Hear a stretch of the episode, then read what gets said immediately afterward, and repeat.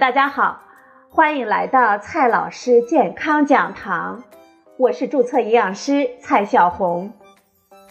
今天呢，蔡老师继续和朋友们讲营养、聊健康。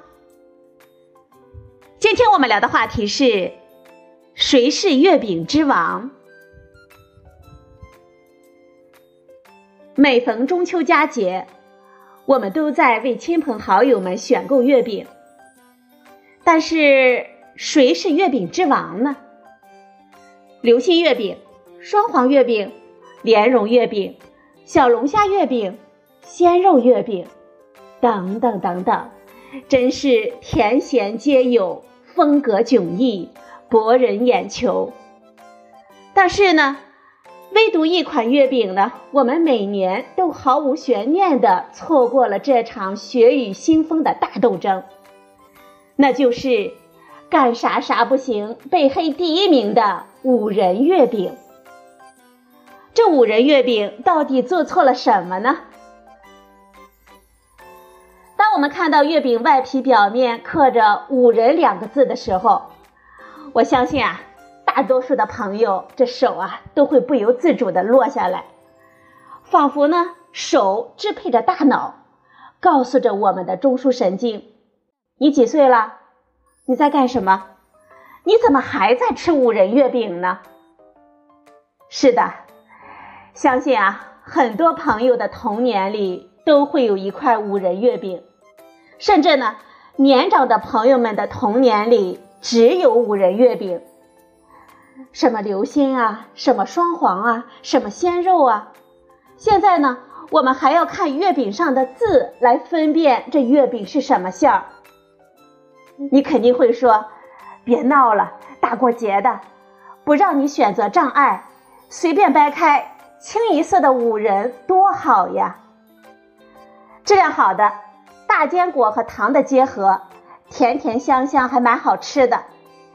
碰着配方没那么地道的，一口酸一口涩，于是呢，就再也没有勇气吃下第三口了。于是呢，每年就有了如此多的朋友们鼓起勇气的振耳发聩。当年我没勇气吃第三口的月饼，为啥到了二十一世纪了，还在销量的榜首呢？五仁月饼的五仁呢？分别是杏仁、桃仁、橄榄仁、芝麻仁和瓜子仁，配着甜味的月饼皮，好像呢既美味又营养丰富。所以网上不少的朋友们将五仁月饼的失败归结到它馅里醒目的青红丝，塑料丝、色素染料、贫穷的象征。但是这青红丝到底是啥呢？青红丝呢，其实就是橘子皮，是由新鲜的橘子剥皮后切成丝来浸泡，洗去苦味，然后呢，再用可以食用的色素染成红色、绿色，同时用糖来腌制、日晒烘干而成。高质量完成的青红丝，它的颜色明亮、爽脆香甜、韧劲十足。但是因为制作青红丝，他们对原料和工艺的要求都非常的高，这成本呢也不低，所以呢，这市面上呢就出现了些偷工减料，或者是拿萝卜、冬瓜来代替的青红丝，从而出现了口感和外观上都体验不佳的结果了。在古代，有青红丝出席的场面，可都是喜庆的大场面呢。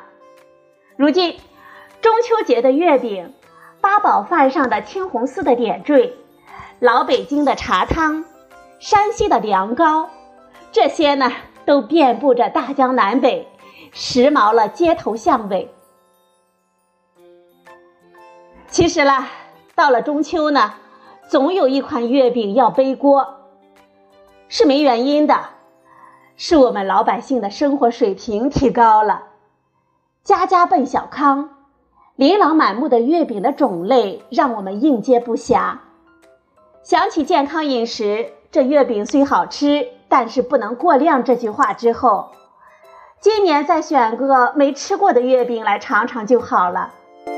你可能会问，问我最不待见的月饼是谁？我想一想吧，今年这个味道还不错嘛，去年也还好。小时候吃的五仁月饼呢，是有颗杏仁是苦的，就选它了。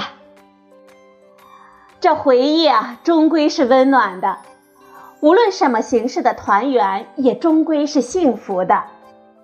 被黑出天际却年年销量冠军的五仁月饼，我们想啊，或许是每个在异乡的游子，一边嫌弃着，一边买回家，嚼着青红丝，感慨着岁月吧。看到月饼里晶莹夺目的颜色，也看到了美好与希望。